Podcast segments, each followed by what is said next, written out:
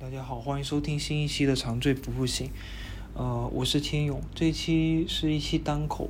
我想录的是一个主题，叫做“无聊时我们做些什么”。嗯，为什么会想到这个选题呢？是因为呃，之前听了一期播客，是随机波动讲的，呃，他去访谈安小庆的一期播客。嗯，这一期播客讲的是一个。他们主要核心讲的是一个人，叫做刘小样，他的故事。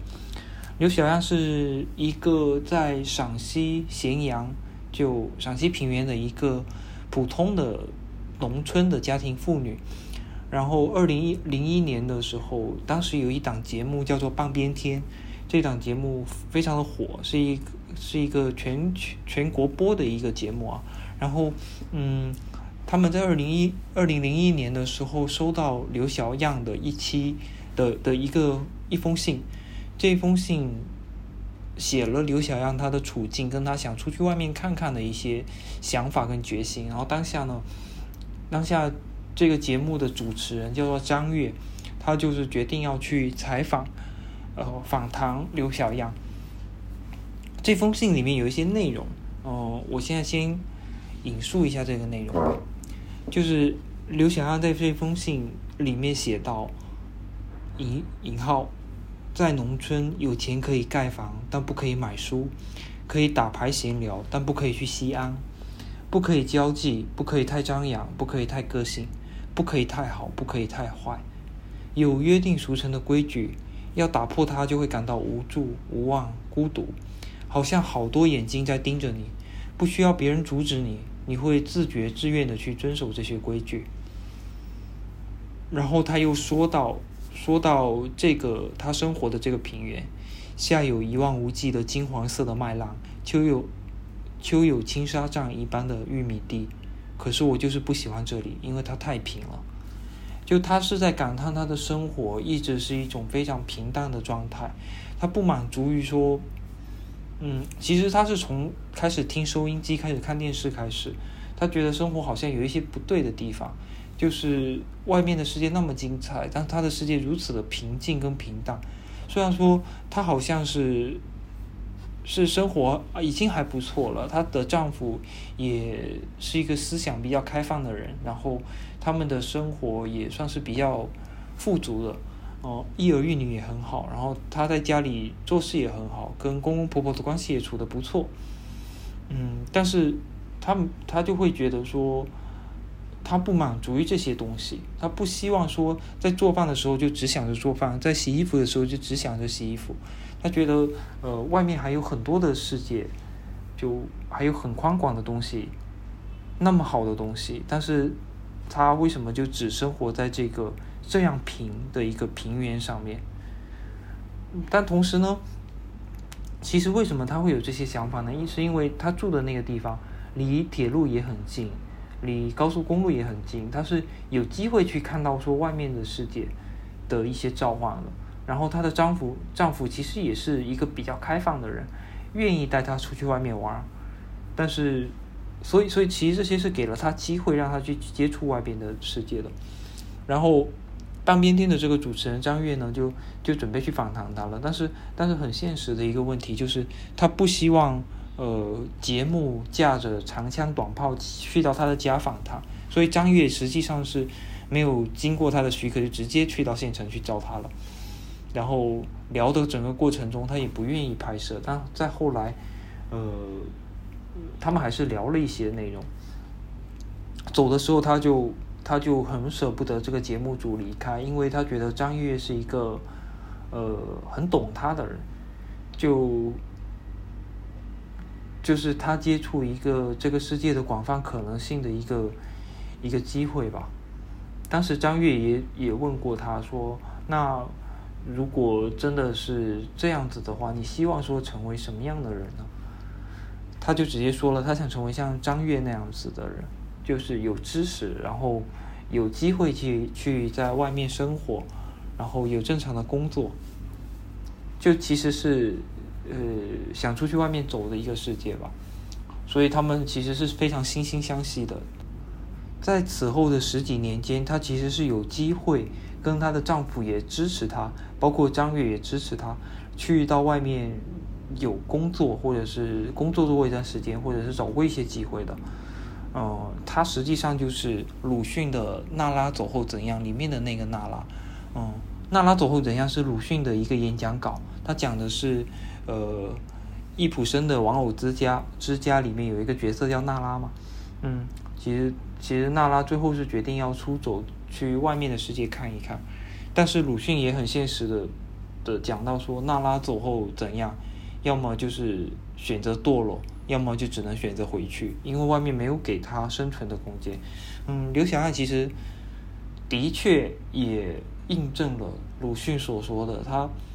最后还是回去了。就是外面的世界实在，也不是他能够接受的那个样子。其实中间张悦也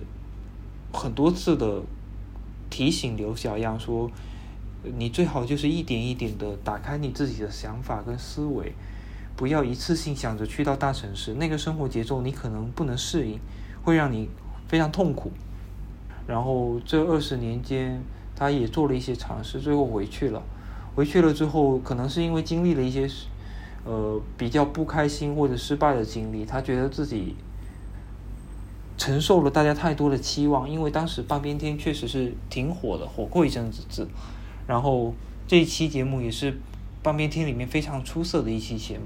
然后很多人也会跟，也会给半边天写信说，我觉得我就是刘小刘小样的的这样的一个话语。那刘翔回去之后，他对自己非常失望，所以后来他换了手机，也没有再跟张悦联系了，就相当于说，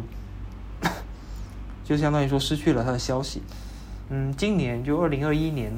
呃，安小庆是重新的回顾到这个选题，因为他也是年轻的呃初中的时候看过这个节目，也是受了一些触动的，然后他又去找到了。就通过很多复杂的、麻烦的方式找到了刘小样，然后再去跟他进行了一次访谈。在他的这个访谈，呃，他这个访谈叫做《平原上的娜拉》。嗯，这个访谈里面讲到了这样一些内容，就是以下是引用啊：二零一一年春节前，从江苏折返西安后，没有工作的日子。刘小样在平原的村村庄里过着一种隐秘的生活，没有人知道他一个人去过贵州、江苏和西安，没有人知道他给女儿取的名字来源《诗经》。他把自己名字中的“小”，呃，我这里解释一下，就是他的“小”是大小的“小”，改成了“拂晓”的“晓”。呃，没有人知道他只愿意去电影院看电影，因为在电视和手机上看电影没有他想要的仪式感。一个人在家的下午，他从地里采把花回来，插瓶子上，倒上自己酿的葡萄酒，放着齐豫的歌，喝下午茶。这他这是他的生活状态，就是，就他相当于说回到了一个非常普通的生活。但是这个普通的生活，就像他前面所说的，不可以这不可以那的一个普通农村妇女生活，是实际上是见不得光的。后来，他的。她的丈夫其实也是一个虽然开放但也比较现实的一个人，也跟她有过一些争吵。嗯，有一阵子就是二零零零一年的时候，他的妻子在节目里面说，她宁愿痛苦也不要麻木。那个时候，她的丈夫其实是很受震动的，但是他始终不明白的一点就是，他的妻子。的感觉这样子敏锐，来深切的感受到自己活着的苦痛到底是为了什么。另外的一个点就是，他现在这么的痛苦，这么的清醒，没有麻木，但是这个痛苦真的是他想要过的人生吗？他痛苦的时候，家庭跟亲戚朋友也跟着他一起痛苦，这样是合适的吗？同时，他也会想说，呃，刘小样这个个体，他一方面没有没有从自己的烦恼跟痛苦中走出来，另一方面他又一一直想要那样的生活，他又做不到，这不是，这是不是什么值得弘扬跟赞颂的事情？她的生活也是一塌糊涂的，包括到后来，她丈夫带刘小阳去看病，呃，我理解应该就是看呃心理咨询那样子的的东西吧，嗯，然后刘翔自己其实也是，也是作为一个突围失败的个体吧，他就意识到说家跟女儿是他的根本。主业跟副业有时候不能颠倒了。嗯，安小庆说，说到，没人知道这是突围失败后的自我排解和注意力转移，还是经过医院治疗和自我改造后的反省，亦或是深厚坚固的历史文化逻辑在此时又发挥出了强大的形塑作效力。总之，刘小样自愿回到了三十年前的轨道里。刘小样觉得敏感或者说敏锐对自己来说不见得是一件好事。现在她开始用丈夫过去劝劝慰她的那套话语来进行自我说服。一个普通人各方面还是迟钝一些好，否则你对痛苦的事情相应也会比其他人更加敏感。就她是回到了之前一样的状态，然后她的丈夫就像守着一座火山一样的忧虑和不安。他不知道刘翔。还会不会再次出走跟突围？这场平原上旷日持久的高烧真的退去了吗？就是不知道刘翔能不能就是这样子的安定下来、安稳下来、平稳下来。后来呢，他其实生活找到一个出口，就是他有一个小花园，嗯，他在小花园里种了他喜欢的花，嗯，然后。嗯文章里面有提到，有让我觉得比较可惜一点的，就是他的一个自我消除的计划。他把他自己之前写的东西都烧掉了，把自己呃之前爱读的那些书都把它们收起来了，就渐渐的过上了一个普通的生活，学习打麻将，或者说呃，就反正就不再去看书了，因为那个东西确实是让他非常的痛苦。这个事情我我觉得非常的可惜啊！就我个人而言，觉得觉得他写下来的东西，哪怕他他的日记，我觉得可能都可以作为这个时代一个普通的农村的人，或者说一个普通的女性，呃的自我觉醒中非常重要的一些呃文学上的一些东西。就他个人到底是经历过什么样的痛苦？然后有有过怎么样的觉醒，然后怎么样的去出走，怎么样的去尝试，呃，我觉得都是非常重要的一些文学素材。嗯，当然他自己非常痛苦啊，所以我觉得也不能去去葬送他在这个事情上面的牺牲。嗯，然后对，这就是刘小样的故事。嗯，后来随机波动就访谈了安小庆，去讲这样的一个故事。呃，为什么我想提到这这个？就为什么这个东这个东西给我极大的触动呢？就是一方面，其实很多人的个体想要去看世界，想要去知道这个世界里面不一样的一些东西，嗯，的这个欲望是非常强的。但一方面又会觉得我们的生活确实是太平了，也太贫瘠了，就是太无聊了，太寡淡了。所以，这也是大家希望说去有各种各样的体验的一个很重要的原因。但是呢，很多人的体验其实是仅限于很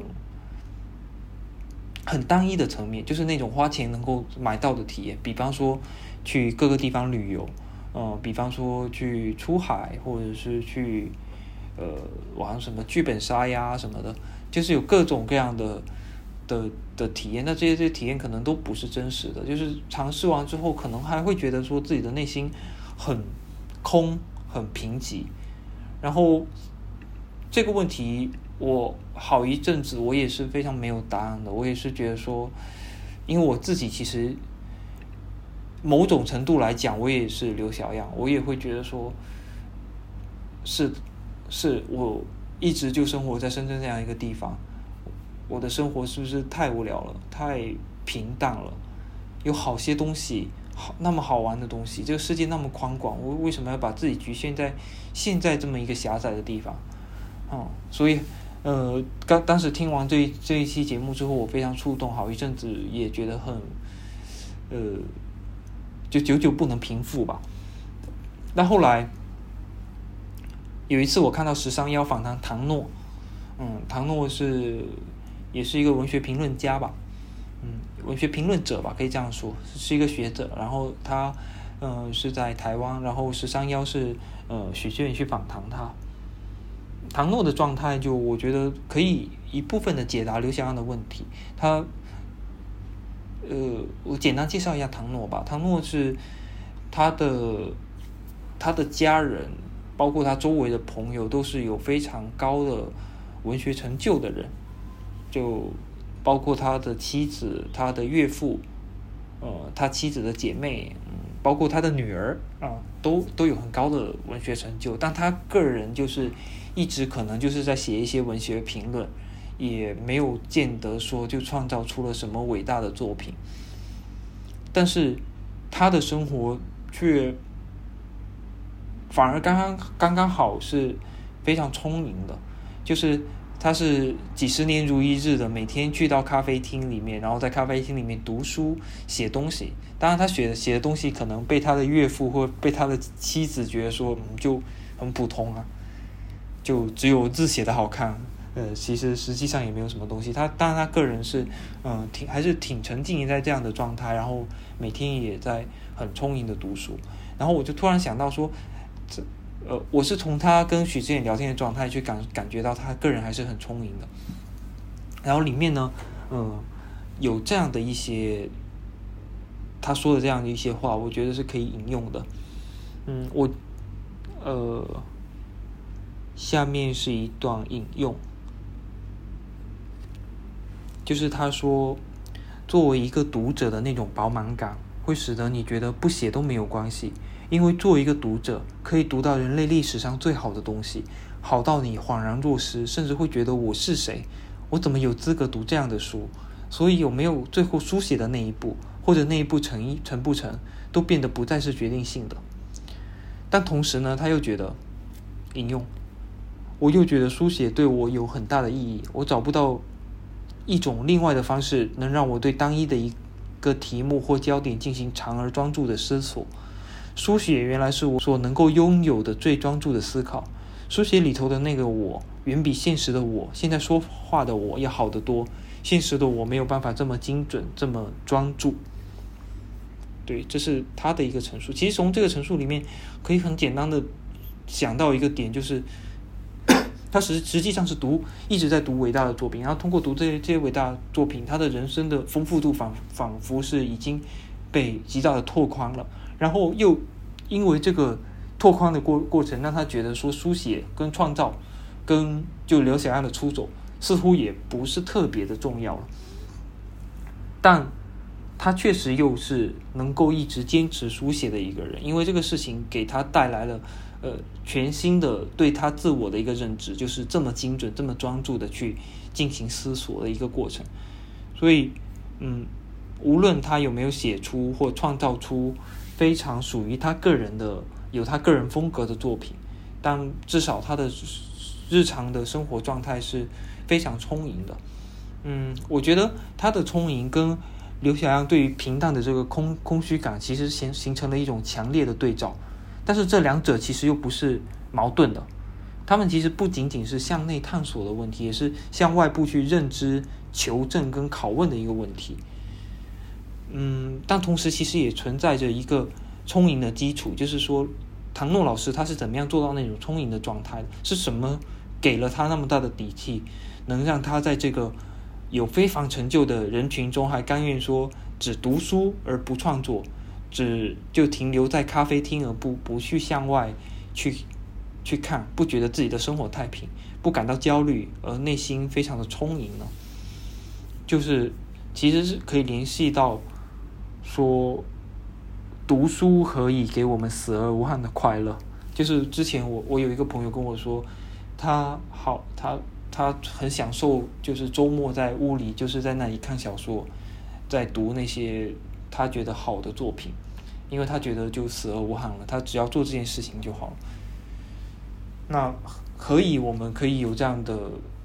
的想法。我觉得一方面其实真的是周围的东西让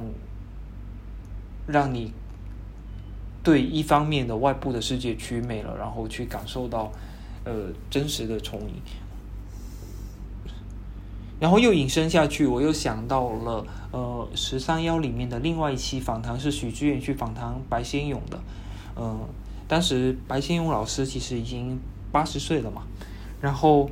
嗯，他在很年轻的时候写过《台北人》这个书，其实是获得了挺高的文学成就的。但是之后的几十年，他花了大半生的时间在《红楼梦》跟昆曲的推广跟学习上面。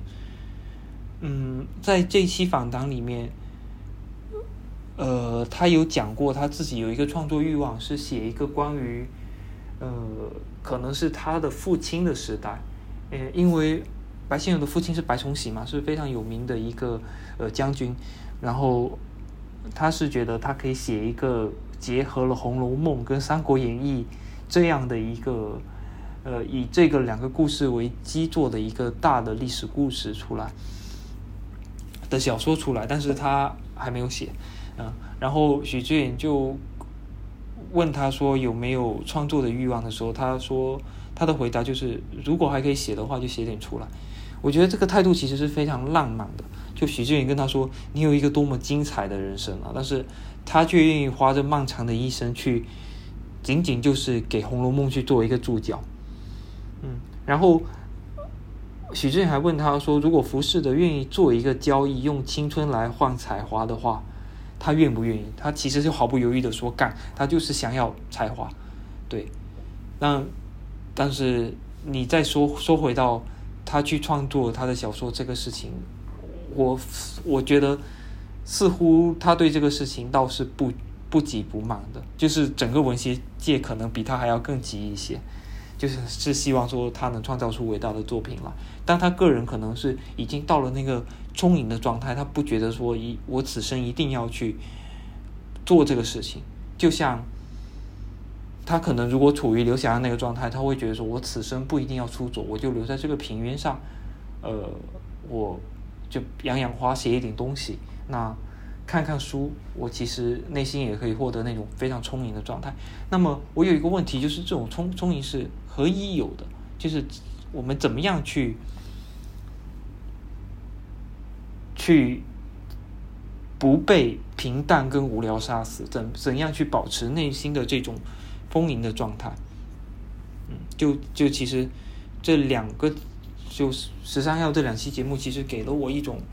呃，不算是非常直接的答案的一种回复吧，就是，呃，那另外一种状态是这样子的，那你自己去探索说怎么样才能够不被平淡杀死，或者说怎你到底要出走到什么样一个程度才能够是你的终点？这个其实我觉得是我们要去探索的一个问题。然后呢，在在唐诺的这一期十三幺里面有一个弹幕。讲到探索，就当他们讲到探索世界跟世界观的时候，弹幕有个人说：“你好，感觉自己没资格关心。”然后他就说：“感觉自己没资格关心这个世界跟世界观。”其实这是另外一种维度的情感。我觉得这种情感就是我们被平淡跟无聊杀死了，就我们觉得自己只能局限于我们当下的这种生活。其实是跟刘小样的丈夫的那一种情感是非常像的，就是。实在不行，那个敏锐的感觉会让他个人刘翔安个人跟他们的家庭都感觉非常的痛苦跟挣扎。那么，我就回到平淡跟无聊来，我就安守本分的做好我自己的生活。我觉得这是这就是那种角度的被平淡跟无聊杀死。嗯，然后近期呢，我又从呃通过。最近讲巴以冲突的一些播客吧，找到一个答案，说我们到底要怎么去走出去？其实我的内心里是有有几个问题的，这几个问题就是：一，呃，我们何以保持内在的充盈？何以不被平淡跟无聊杀死？这是第一个问题。第二个呢，就是如果我们要出走的话，到底出走到什么样的一个程度，探索到多宽广的世界，我们就会觉得说，嗯，够了。这是这是两个很重要的问题。那第三个问题就是，我们还能做些什么呢？就当下，如果说又不能出走，或者说出走也一定要回来，我们还能够做些什么？就如果我们不充盈，我们又不能出走，我们要还能做些什么？呃，近期听的一些关跟巴以冲突的相关的一些呃播客，跟去做的一些额外的了解，我觉得一部分回答了我的第三个问题，就是在我们的世界观中，其实更多的就是关注像像彪老师说的非常宏大的的东西，跟非常日常、非常贴近我们生活的一些东西，但是我们对附近是没有一个。感知的那附近的其他人是在做什么？这些东西我觉得是我们一步一步慢慢往外探索的一个很重要的工具。那我觉得有一件事情是我们可以做到的，就是我们去关心我们的附近都在发生什么。我们在关心，我们去关心这个社会，我们去关心政治，我们去关心到底附近的一切的逻辑。就是比方说，你的社区是处于呃。我现在现在引用向彪老师说的那个那个东西啊，就是就是说要去回答的一些东西，就是比方说你的居住空间附近有什么？你家里有个房子的话，父母当初是为什么要买这个房子呢？他是怎么考虑的呢？然后你的小区在这个城市里面，社会意义上处于什么位置？就这些问题能你能回答出来吗？或者说？你以前读的学校，它在这个城市里面是什么样的一个位置？不仅仅是考分哦，它处于一个什么样的位置？然后大家是怎么看待这个事情的？怎么去看待这个学学校的？这些问题你回答得上来吗？我觉得一一方面我们去关关心我们的附近，就是我们要去回答这些问题，去知道说你的周围正在发生什么。嗯，第二方面的话，就是我们要。去关注那些远方的，让我能让我们感觉到连接的东西，比如说，嗯，Black Lives Matter 这个事情，你了解吗？你关注吗？比如说 Me Too 的事件，比如说女权运动，比如说 Uber 的劳工问题，像这些东西，你有在关注吗？或者说他们能够让你感觉到人跟人之间的连接吗？就实际上，我觉得。我们有一个问题啊，就从巴以冲突这个事情上，呃，可以看到我们国人有一个挺严重的问题，就是，呃，像巴以冲突这个事情，全球的很多的比较多元文化的大城市，其实都有游行，去，一方面是希望说国际社会，另另一方面是希望说他们的国家去干预巴以冲突这个事情，不要让那些，呃。可能是是巴勒斯坦的那些难民处于那一个那样一个被动的受攻击的那样一个位置，就大家在关心这个事情，嗯，但是呢，北京、上海、广州、深圳都没有，嗯，像北京这样子，在世界都算是一个非非常重要的一个政治的场所里面，也没有人去游行，也没有人去讲这个事情，所以国人在。这一类的事情，国际上的事情，其实是非常的冷感的。就这个事情，跟大家好像没有关系。但是我觉得，呃，你作为一个人，你想要去看外面的世界，不是指的是说你去欧洲或者是去发达国家旅游这样的简单。你也可以去发展中国家看一看，去关心一下发展中国家的人在发生什么。你去看世界，不是去享受，你是要去。探索说外面的世界有什么，那就已经扑面而来的摆在我们面前的，像巴以冲突这样的新闻，我们不去关注，这可能会造成说我们去看世界的过程中，整个维度维度确实就是有一部分是缺失的，会觉得自己感觉自己没资格关心，对，但实际上，哎，这些事情它就是这个世界啊，你如果不希望你的生活太平。你如果希望去关心外面是什么样子的，你就是要关心这样的一个世界。去感受人和人本身的，呃，你跟那些黑人，你跟那些受到性别歧视的女人，你跟 Uber 的老公，你跟巴以冲突或者是其他地方的的难民一样，都是人，你去感受他们，你去感受这个连接，所以我觉得这个东西是我在这个问题中找到第二个答案。第二个答案就是第一个是附近嘛，第二个是这个远方的东西，我们去要去看，要去了解。它不仅仅是你选择出走，你选择去外面，诶，换一个城市生活、工作、旅游这么的简单，就就你还是可以通过其他的一些方式去达成自己内在的那一种那一种丰盈，跟使你的世界变得更加的宽广跟不平淡。是有这样一个破解的方法的，我呃可能不是破解的方法，就是一个渠道吧。那我刚刚提到的前面的这两个问题的话，不一定我们现在可以直接有答有到答案，但是关于这第三个问题，我们如何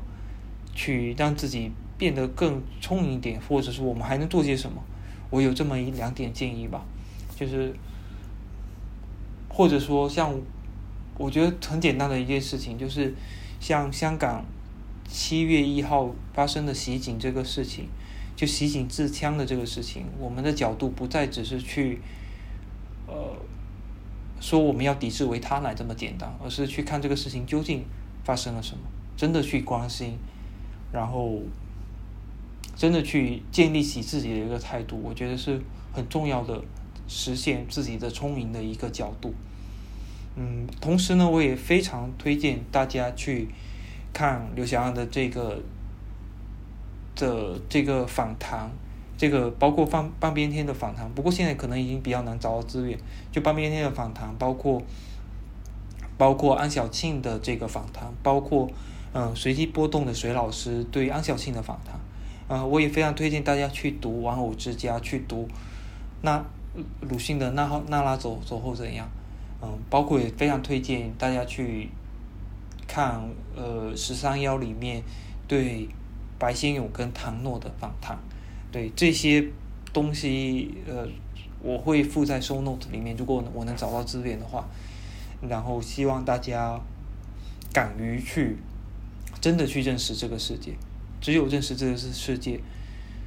只有跟这个世界去产生一些连接，你才能是丰盈的。而不仅仅只是去体验一遭，嗯，那这一期就录到这里了，拜拜。